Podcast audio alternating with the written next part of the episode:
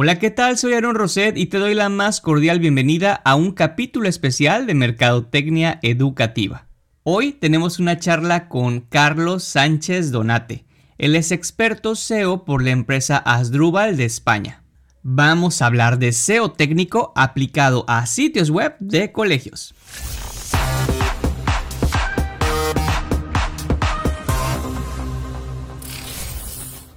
Carlos, pues si te parece, vamos con la primera pregunta y es ¿por qué los centros educativos deberían tener un especialista SEO en sus equipos de marketing digital? Pues mira, esta pregunta es interesante porque además eh, los centros educativos, digamos que sería un, modelo de negocio un poco peculiar. Porque bueno, creo que en México también, eh, pero muchos de los centros educativos o una gran mayoría son públicos quiere decir que están gestionados por, el Estado o, por distintas administraciones. Por lo cual, bueno, no por desprestigiar ni muchísimo menos, pero todas estas empresas que están gestionadas de una forma pública eh, no suelen cuidar su estrategia de, marketing digital, ni su SEO, ni... De hecho, yo para mis clases, personalmente, suelo poner ejemplos de páginas estatales para decir ejemplos de cómo no hay que hacer una página, eh, pero lo que pasa es que, bueno, al final, como acaba satisfaciendo esa intención de búsqueda, porque suele ser la única forma de hacer vías como eh, acceder a ciertas subvenciones o acceder a ciertos tal, pues acaban posicionadas, pero digamos que a nivel técnico suelen ser un desastre. Eh, en este caso, además, lo veo bastante útil para los centros educativos privados, porque digamos que a poco que hagan y que lo perfeccionen bien, eh, le puede sacar muy adelante a esos centros privados, perdón, a esos centros públicos, porque no suelen invertir precisamente en este tipo de, en este tipo de gestiones. Por lo cual, eh, digamos que si tienes ya un equipo de marketing digital, no solo entras en una competencia muy feroz con aquellos eh, centros públicos, centros privados, perdona, sino que casi casi te quitas de encima a esos centros públicos a nivel de competencia online.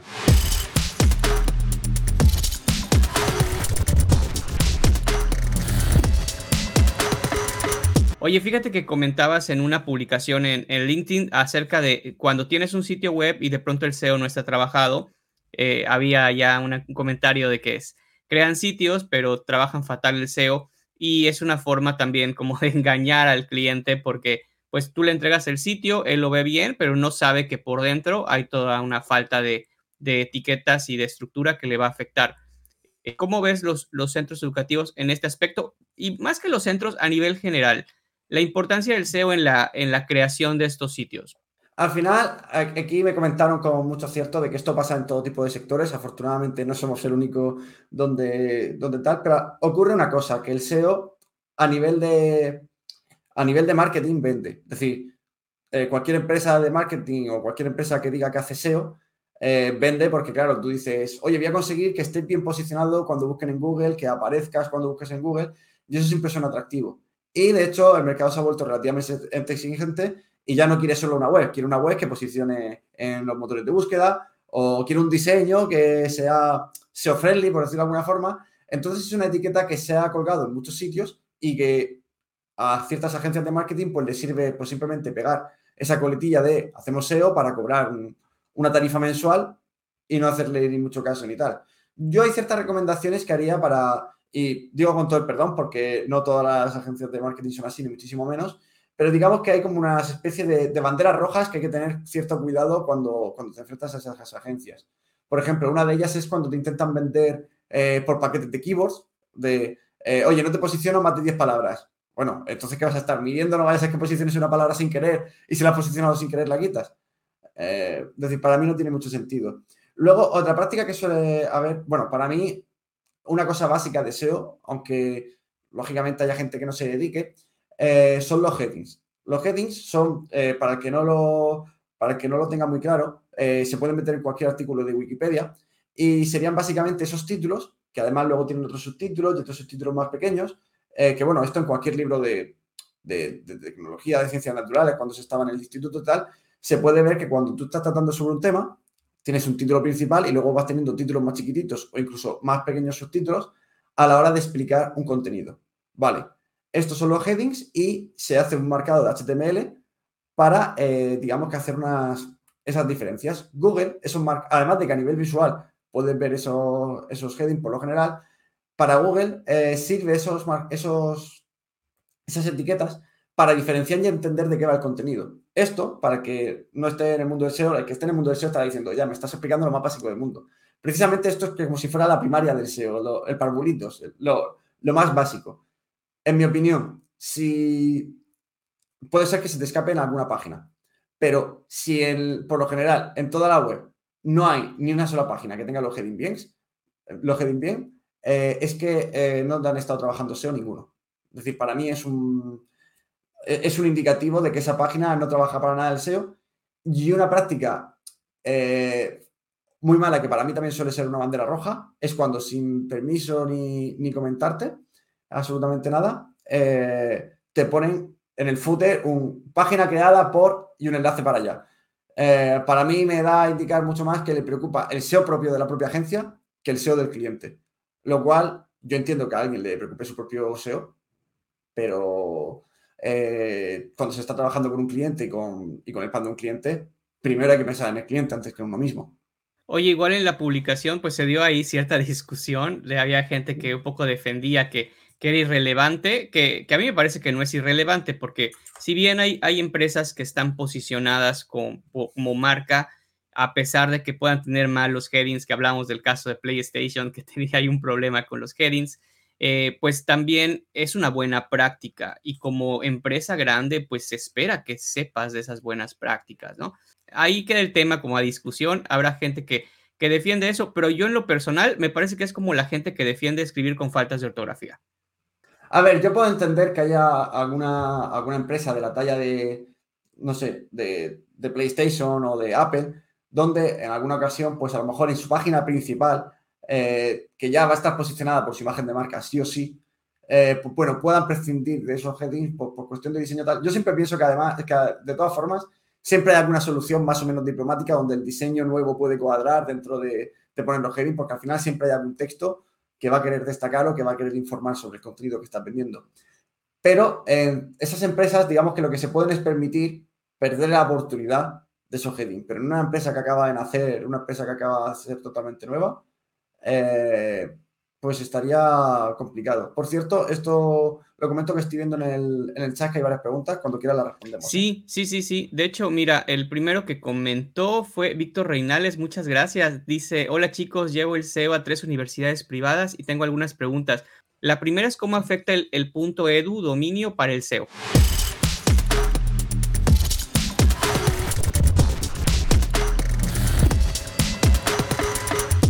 Bien, esta es una pregunta además muy, muy, pero que muy interesante porque el dominio.edu es un dominio solo accesible para empresas educativas. Bueno, empresas o organizaciones, no tiene por qué ser una empresa como tal, puede ser estatal. Eh, y realmente eh, las que están fuera de Estados Unidos lo tienen un poquito más difícil para conseguir. No imposible, pero son difíciles de conseguir y tienes que tener unos permisos y unos accesos. Eh, Google al final, entre otras cosas, lo que quiere siempre es resolver la intención de búsqueda del usuario eh, de la mejor forma posible.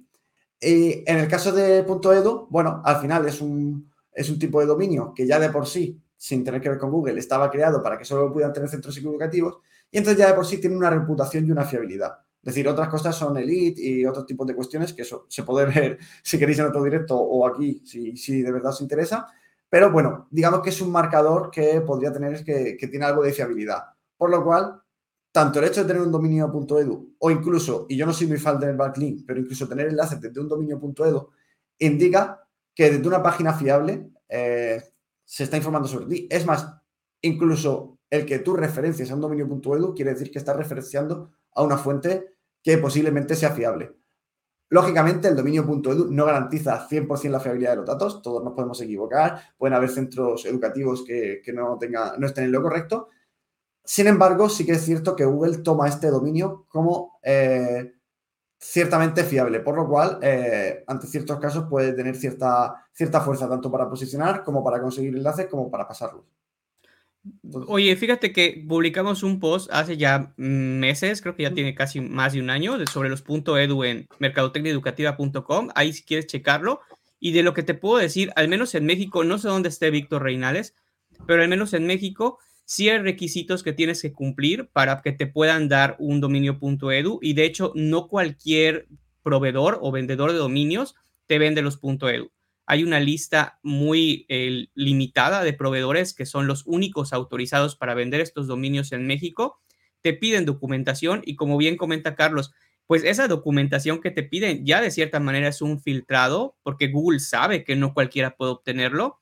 Entonces, yo siempre recomiendo que los colegios trabajen, aunque les lleve más tiempo, pero sí trabajen esta, esta parte de cumplir con los requisitos para un punto edu, no quedarse con un punto com.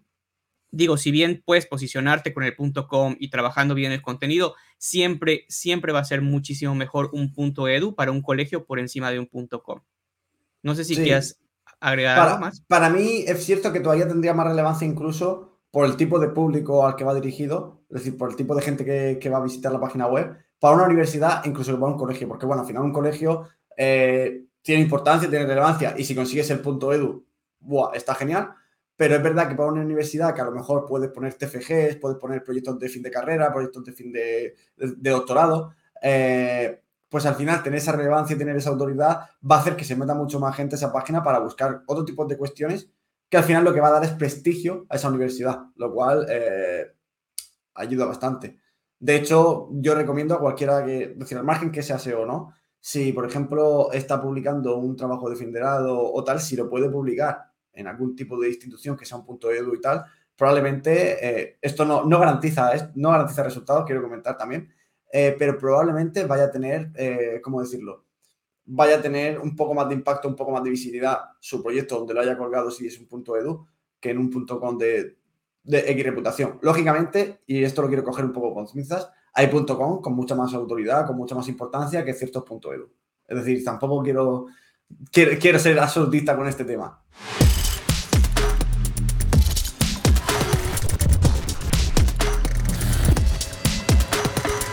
Y entender siempre igual el, por qué entran a las páginas, ¿no? Yo creo que eso es básico de cuando estás creando el contenido, es saber por qué entra. A mí me sorprende luego que muchos colegios evitan poner precios cuando uno de los puntos más importantes por los que entran es para saber precios, para ver instalaciones, ¿no? Entonces, darle a la gente lo que quiere. Esto es una política muy habitual. A ver, yo puedo entender, por ejemplo, en una empresa B2B que dependiendo del volumen o de tal, eh, pone un precio u otro, pero me sorprende, por ejemplo, en, mucha, en muchos sitios de servicios, eh, incluso en propias agencias de marketing o de, SEO, donde eh, te esconden el precio o te esconden el rango de precios. Es decir, yo entiendo que dependiendo del tipo de cliente o dependiendo de tal, eh, pues puede ser un precio u otro, pero por lo menos puedes poner, si tú, por ejemplo, eres una empresa que dice, mira, yo es que ofrezco una calidad y yo no cojo proyectos de menos de, yo qué sé, de 1.200 euros. Vale, pues si no lo haces, que me parece muy bien, de hecho, eh, nosotros, por ejemplo, no cogemos proyectos de, menos de 1200, eh, pues por lo menos sí que ponemos en la propia web, oye, eh, a partir de esto, a partir de esto, dependiendo luego, lógicamente, del tipo de web, pues es lo, que, es lo que trabajamos. Jorín, pues a lo mejor a una persona que no, que no está dispuesta a pagar ese precio tal, pues mira, ya le escriba, ¿para qué va a contactar conmigo si yo no voy a estar dispuesto a ponerle ese precio? Al final, encima de todo, si se ha metido a mi página, como tú has dicho, a lo mejor es para ver simplemente el precio antes de, contactar. O si quiere reservar una consultoría, pues querrá saber lo que le cuesta esa consultoría o lo que le cuesta eh, una auditoría en sí, es decir, cosas a lo mejor más específicas o si quiere una migración, cualquier tipo de este tipo de cuestiones, es como, ¿para qué vas a esconder el precio? Y vas a hacer que el usuario esté más tiempo trabajando en esa página y tal. Dale la información que necesita, porque si no, incluso alguna página eh, comparadora y tal va a decir, mira, estos son los precios más o menos de cada tipo de empresa. Y ala, eh, se van a poner por encima porque van a satisfacer esa intención de buscar mejor que tú. Oye, Carlos, y yo no, yo no sé si es cierto o no, tú me dirás si fue, si me engañaron o me dijeron la verdad, pero en un curso eh, escuché al instructor decir que también poner elementos de precio, sobre todo en la página de servicios, era favorable para Google porque Google obviamente lo leía y bueno, te consideraba el tema de transparencia de información. ¿Sabes algo de esto o...? No, no, no te engañaron. De cara a los datos estructurados, por ejemplo, tú puedes poner los servicios que ofreces en datos estructurados. Eh, dentro de los datos estructurados, de los atributos recomendados que hay son los de los precios, por lo cual ya no es que en la página lo pongas, sino que en los propios datos estructurados le estás diciendo a Google si estás poniendo precio o no estás poniendo precio. Y sigo diciendo también, no solo pensemos de cara a Google, sino de cara al propio usuario. Eh, para mí el no poner precio es como con las ofertas de trabajo. Eh, ¿de qué sirve poner una oferta de trabajo? A ver, sirve, lógicamente, pero ¿de qué sirve poner una oferta de trabajo si no pones el rango salarial? Ya no estoy diciendo el precio absoluto, pero el rango salarial del que estás dispuesto a pagar y si lo que vas a hacer es perder tiempo a la persona y perder tiempo a tal. Al final, eh, también pensarlo desde una perspectiva, si tú estás comprando empresas, a lo mejor, eh, y una tiene precio y las otras no, a lo mejor una las descartas por precio. Eh, pero luego contactas con las otras, incluso pueden ser más caras o no. Pero te pongo un ejemplo. Si estás comparando entre cinco, entre cinco empresas, te ponen el precio y dos no, a lo mejor por prisa o por tal, descartas las dos que no te ponen el precio y te pones a comparar las tres que sí que tienen precio. Y mm, a mí, a nivel de estrategia para la propia persona, para la propia empresa y a nivel de tanto de transparencia como de no hacer perder tiempo al usuario ni perder tiempo propio, eh, el poner esa transparencia de precios, mmm, sigo diciendo, yo lo único que entiendo cuando oculte precios es cuando es por una B2B, que es por un volumen determinado, entonces es mucho más difícil de calcular o de poner. E incluso así, está guay cuando una empresa, pues, por ejemplo, dependiendo del volumen o de tal, te puede poner un, marco o un rango de precio.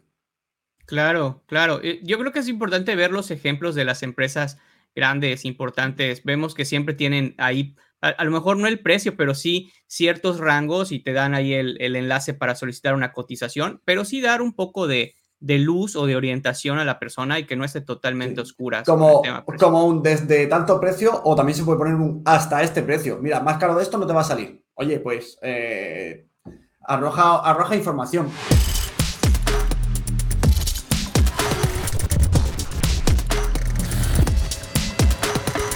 Tenemos aquí una pregunta de Nicolás Bujorques Morales. Con la llegada de la virtualidad en un 100%, el incremento de centros educativos virtuales ha aumentado exponencialmente, donde en gran parte de las keywords que abarcan esta área son muy difíciles de posicionar.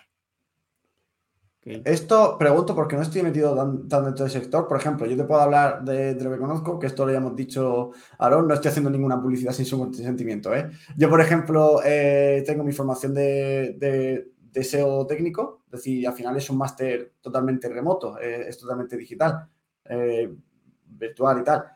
y esto sí que se ha visto un incremento bastante fuerte porque, bueno, al final, como con los trabajos y tal, la gente se ha dado cuenta que la educación puede funcionar online. En nuestro caso, por ejemplo, aunque sea online, sí que intentamos que, por ejemplo, tenga tutoría para hacer cara a cara, como por ejemplo estoy hablando así con Aarón, pues bueno, para poder resolver todo tipo de dudas. Las clases sí que son, eh, digamos que en vivo, para que la gente no solamente pueda poner preguntas por comentarios, sino que las pueda poner en persona de, oye, levanto la mano, oye, te estoy diciendo esto tal, que, sea una interacción real. Pero eh, ahí sí que veo que, que está subiendo mucho la competencia. Que lo cual es interesante porque ha abierto igual la posibilidad de captar alumnado de diferentes lugares, sobre todo escuelas eh, que están muy prestigiadas a nivel nacional y que interesan a gente de otros lugares, ¿no? Claro, imaginemos, eh, es decir, digamos, universidades de la talla de Oxford, de Harvard, cuando antes tenías que ir ahí, que ya no solo era el coste de lo que es esa universidad, sino que tienes que estar allí. Eh, oye, pues a lo mejor una persona desde India puede acceder a Harvard. Eso al final, vamos a ver qué futuro nos queda y cómo, y cómo sale, pero al final digamos que hace la formación más accesible de una forma u otra. Eh, y por otro lado, respecto a lo que comenta Nicolás, sí, a ver, mm, lógicamente todo lo, que, todo lo que alcanza un boom o todo lo que resulta novedoso y que al final tiene relativo éxito o, que se demuestra que funciona, conforme más se utiliza, más difícil es de posicionar. Es decir, eh, ya no estamos en la época de nichos donde, donde alguien cualquiera fácilmente encontraba algo que se buscaba mucho y que, y que no se encontraba. Eh, ahora es muy complicado, aún hay, ¿eh? es decir, hay todavía ciertas cuestiones y tal, pero es muy complicado ahora meterte en un mercado que la gente busque, pero que no se satisfaga tanto la demanda. Existen y los hay, pero no es tan habitual como, como podía ser antes. Es decir, Internet, al igual que nosotros, va creciendo, va mejorando y cada vez hay mucho más contenido de, de un montón de cosas que antes no nos podíamos ni imaginar. Oye, Carlos, y ahorita con la pandemia creció de una manera bárbara, ¿eh? Estaba viendo ahí unas cifras y es impresionante. Y es, es muy acertado lo que dice Nicolás, ¿no? Ha habido un crecimiento bárbaro y la competencia se hizo más fuerte. Y, y, creo que este es como un complemento a lo que él había puesto y ya sería la pregunta. Y nos dice, una manera correcta e introductoria de posicionar un sitio educativo, ¿cuál sería? Pues esta, si me permites, Aaron, te reboto la pregunta a ti, porque es que esa, por lo que he visto en tu web, es tu especialidad. Bueno, pues en la parte técnica yo recomiendo eh, prepararse o preparar al equipo que va a trabajar, aprender en la parte técnica porque créeme que sí la vas a necesitar. O sea, no, al final no es solo tener buen contenido. Tú puedes tener el mejor contenido del mundo, pero si técnicamente hay errores en el sitio, luego va a ser muy difícil que ese contenido eh, eh, utilice todo el potencial de alcance. Entonces, la parte técnica hay que trabajarla, ve con expertos, capacítate, igual si, si quieres meterte a este mundo, trabajarlo por tu cuenta. Yo con respecto al posicionamiento, yo creo, pues lo primero es, es tratar de tener un punto edu si vas a crear apenas el sitio o si ya lo tienes, ver esta posibilidad de adquirirlo y, redireccionar, perdón, el sitio anterior. Obviamente en, este, en esta migración, como ya comentó Carlos, tratar de arreglar también la parte técnica, te va a ayudar muchísimo. Y bueno, con respecto al posicionamiento, creo que algo que ayuda mucho es tener esta diferenciación entre, mira, al final no solo es el sitio, el diseño y la página, es la carne que está detrás, ¿no? Es, es decir, qué tan atractivo es tu servicio educativo, tiene una propuesta de valor interesante, qué, qué ofrece que sea diferente a los demás y cómo puedes comunicarlo. O sea, Creo que a veces nos quedamos mucho con el diseño, el sitio, lo técnico, por supuesto es importantísimo, pero al final hay que trabajar aún más fuerte el servicio, o sea, el, producto. Totalmente de acuerdo, porque, a ver, ocurre muchas veces, muchas veces, y a mí me ha pasado con clientes, que yo una pregunta que hago antes de coger un cliente y tal, es, bueno, eh, tu empresa, ¿en qué se diferencia de las demás? Es decir, ¿por qué debería coger tu empresa y no las demás? Y hay veces que ni siquiera lo tienen claro. No, es una más. Y es como, hostia, entonces no puedes esperar que, que haya milagros donde Google decida que tú estás por encima de los demás si eres exactamente igual de promedio. Es decir, tienes que ver qué satisfacen mejor que los demás y luego, por ejemplo, eh, con cara a la propia web, qué intención tienes con esa web. Es decir, simplemente quiero hacer una web escaparate que la gente vea que puede meter a, sus hijos a, este colegio y, y, ya. O quiero ofrecer actividades extraescolares que se pueden hacer por medio de la web quiero ofrecer un servicio que la gente pueda tener más accesible, que tenga la web más presente. Es decir, dependiendo también de la intención que tengas con la web. Y para tener esto hay que tener muy en cuenta lo que estás dispuesto a invertir en esa web o lo que estás... Con invertir no me refiero solo económicamente, sino de tiempo, de ideas y todo esto.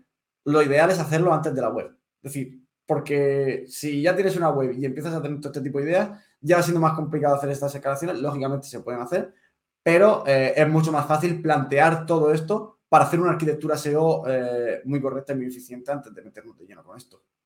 Al final, la parte técnica, entre otras cuestiones, es hacer que Google entienda mejor el contenido y la página que tienes, hacer que para el usuario sea más fácil, rápida y navegable eh, y tal. Pero claro, más importante incluso que hacer entender a Google qué contenido tienes, es entender tú mismo qué contenido tienes. Entonces, por eso es la parte que estábamos comentando de, primero tienes que idear y saber de qué va a ir tu página antes de, de ponerte manos a la obra.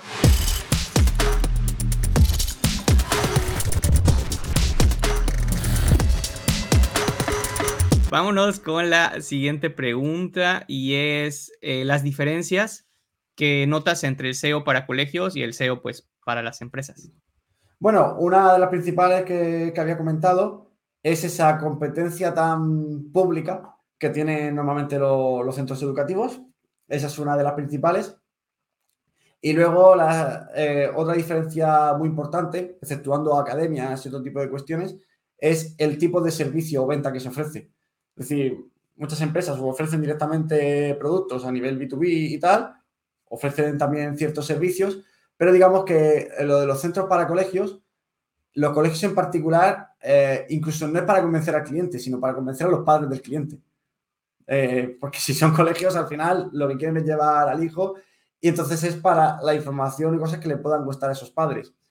Y luego, mm, Respecto al SEO para colegios, en muchas ocasiones no es simplemente a la formación que, se da, porque en España al menos, aunque se dé una educación privada, se tiene que dar eh, los estudios que dice el Estado, sino básicamente esas opciones eh, complementarias que ofrece el centro. Tanto actividades extraescolares como centro deportivo que se tenga, eh, como qué actividades se suelen hacer, qué se suele aprender, si es bilingüe, si no es bilingüe. Si es bilingüe, por ejemplo, yo recomiendo incluso hacer la página en esos idiomas, que esto pues ya tiene una configuración de EFLAN, ya tiene unas ciertas configuraciones que a nivel técnico ya empiezan a resultar más complejas y ya resulta una inversión interesante, Pero si, por ejemplo, tú tienes un, colegio trilingüe que lo tengas en inglés y en francés, eh, pues hay veces que el alumno no es solo eh, el español que quiere aprender sus idiomas, sino que hay veces que viene de un centro que, es decir, viene algún alumno que por sus padres o tal es francés y a lo mejor los padres están más dispuestos a meterlos en un colegio francés porque piensan que se va a integrar mejor a nivel de, meterse ese alumno. Entonces son, eh, a ver, no te sabría decir todas cada una de las diferencias, pero, pero sí que tienen diferencias notorias, sobre todo en qué tipo de intenciones tiene el público que se mete dentro de tu página web. Eh, como tú dices, lo de los precios, pero horarios es lo más importante que, una persona busca cuando se mete en un colegio. ¿Qué horarios tiene? ¿Jornada partida? ¿No es jornada partida? ¿Tiene comedor? Es decir, eh, casi casi va más enfocado en cosas externas a lo que tiene, porque da historia, pues sí, todos los colegios dan historia pero va más centrado casi casi en todas esas peculiaridades que tiene ese centro, en qué otras cosas ofrece, que en las formaciones sí que es lo que se va a hacer al colegio.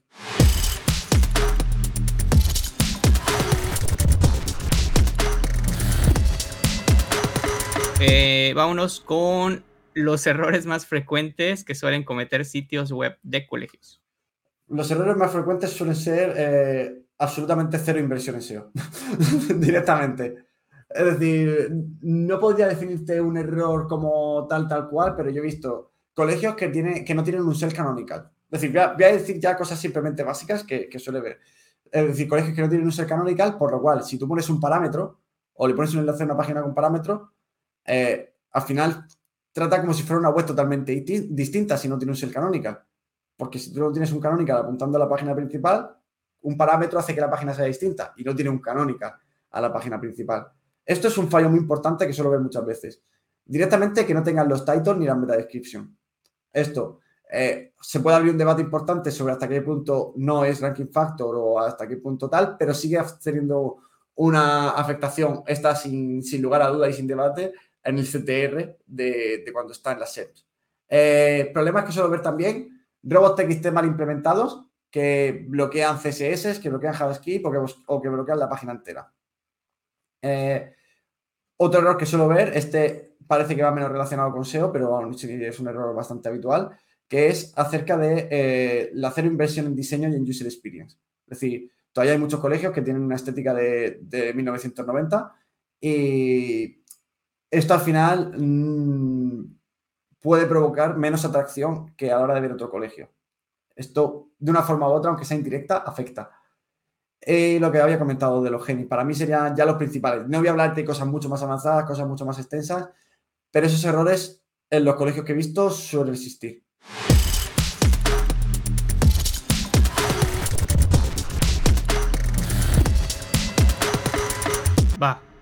Excelente. Y otra pregunta es, ¿qué tan importante es el SEO local para los centros educativos? Eh, a ver, lógicamente es difícil decir, pues, tantas unidades de importancia, ¿no? Pero eh, por lo menos como mínimo, si no se va a trabajar de una forma continua, que lo recomiendo, mínimo, mínimo, tiene que aparecer el centro educativo en Google Maps. Eh, y de hecho, eh, para mí es más interesante que aparezca, es decir, lógicamente conviene trabajar mucho Google My Business y conviene trabajarlo bien, pero es importante para mí que ese centro educativo aparezca no solo en Google Maps, sino que aparezca, por ejemplo, en Waze, que es eh, una, esto de, decir, un navegador de, GPS, que aparezca también en Bin Places, que aparezca en distintos sitios y mapas que pueda utilizar la gente para intentar ver dónde está el centro educativo. Sí, es, muy buen consejo, ¿eh? No, no todo es Google Maps, hay gente que prefiere. De hecho, yo conozco mucha gente que prefiere muchísimo más usar Waze que, el Google Maps. Sí, ya, ya, hay veces que se olvida y tal, y conviene también tener cierta presencia ahí. Es verdad que muchas veces que se sincroniza porque Waze lo compró Google, pero eh, bueno, hay que revisarlo simplemente si aparece en todos los tipos de plataformas que pueda buscar la gente de, tu zona geográfica. Y, bueno, si no está, investigar y ver. Normalmente aparecer en este tipo de mapas no es una cuestión difícil. Eh, simplemente buscar cómo aparecer en Waze, cómo aparecer en tal, o si no, pues directamente, pues eh, subcontratas una, una agencia de marketing y te olvidas de todos esos follones y listo. Y por favor, colegios, gestionen sus fichas de My Business, porque luego a veces ni siquiera las han reclamado y están ahí creadas por usuarios, pero nadie las maneja. Y esto para mí es importante, que aunque haya un informático en el colegio, aunque haya tal, que se reclame con el, decir, que se reclame desde el colegio y que esa información se tenga desde el colegio con un correo del colegio. Porque aunque sea el director, aunque sea el jefe de estudios, aunque sea un profesor, eh, esto va para, todos los, para todas las empresas, no solo para colegios, pero bueno, en los colegios también. Las personas van y vienen dentro de lo que al final es un centro educativo, dentro de lo que es una institución, dentro de lo que es una empresa. Y hay muchas veces que yo he visto cuentas de business y tal que se hizo con un correo personal y esa persona ya a lo mejor lleva cuatro años sin aparecer en la empresa, salió de mala forma de la empresa o cualquier tipo de cuestiones de estas, es imposible recuperar la ficha y ¿qué haces? Haces una nueva, dejas las preguntas o las reviews sin responder, eh, es un quebradero de cabeza. Si gestionáis la ficha, que sea con un correo del propio centro educativo. Siempre.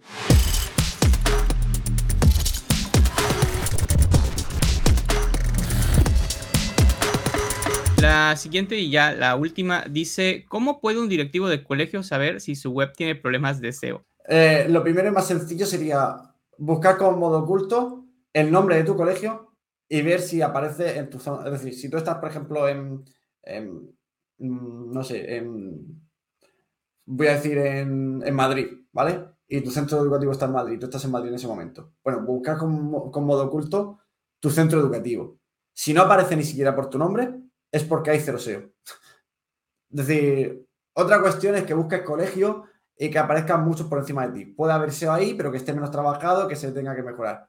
Pero para mí, el que no exista SEO directamente, que no exista ni un mínimo, es si no aparece directamente por tu centro educativo. Eso sería, es decir, lo digo para decir una cosa básica porque estoy diciendo a lo mejor lo de los headings se puede complicar un poquito más. Simplemente con modo oculto, busca el nombre de ese centro educativo y luego pues eh, intenta, vale, pues poner el colegio, colegio en, Madrid, colegio en tal, a ver en qué posición más o menos puedes estar, o instituto, eh, y todo este tipo de cuestiones, entonces puedes ver o tener una estimación de más o menos como este. Para que no os obsesionéis, tampoco pasa nada. Es decir, no significa que a lo mejor si estás con un equipo y estás en tercera posición, que hay muchas veces que se dice esto, no significa que tu equipo no esté trabajando. Hay veces que es que simplemente la competencia a lo mejor está invirtiendo más o de alguna forma u otra lo está haciendo mejor, a lo mejor no por el equipo de SEO, sino porque ese concepto de empresa, de tal, lo, está, lo han desarrollado mucho mejor. Hay que revisar todo eso, lógicamente, con el equipo, si te ves que estás en cuarta posición y quieres mejorar, pues hay que ver esa competencia y ver por qué lo están haciendo mejor o por qué están mejor. Pero eh, también quiero decir, eh, si hay, por ejemplo, 20 centros educativos en una ciudad, es normal que uno esté el primero y otro esté el 20. Eh, lo que hay que hacer es trabajarlo mejor, que eso es lo que es nuestra especialidad, tanto, tanto Aaron como mía, el trabajar que, eh, que se esté en una, mejor, eh, en una mejor posición. Pero para mí el hecho de que eh, tenga problemas principalmente es que ni siquiera estés indexado. Y pues bueno, Carlos, muchísimas gracias por tu tiempo, por habernos permitido esta entrevista y haber compartido toda tu experiencia con la comunidad de Mercadotecnia Educativa.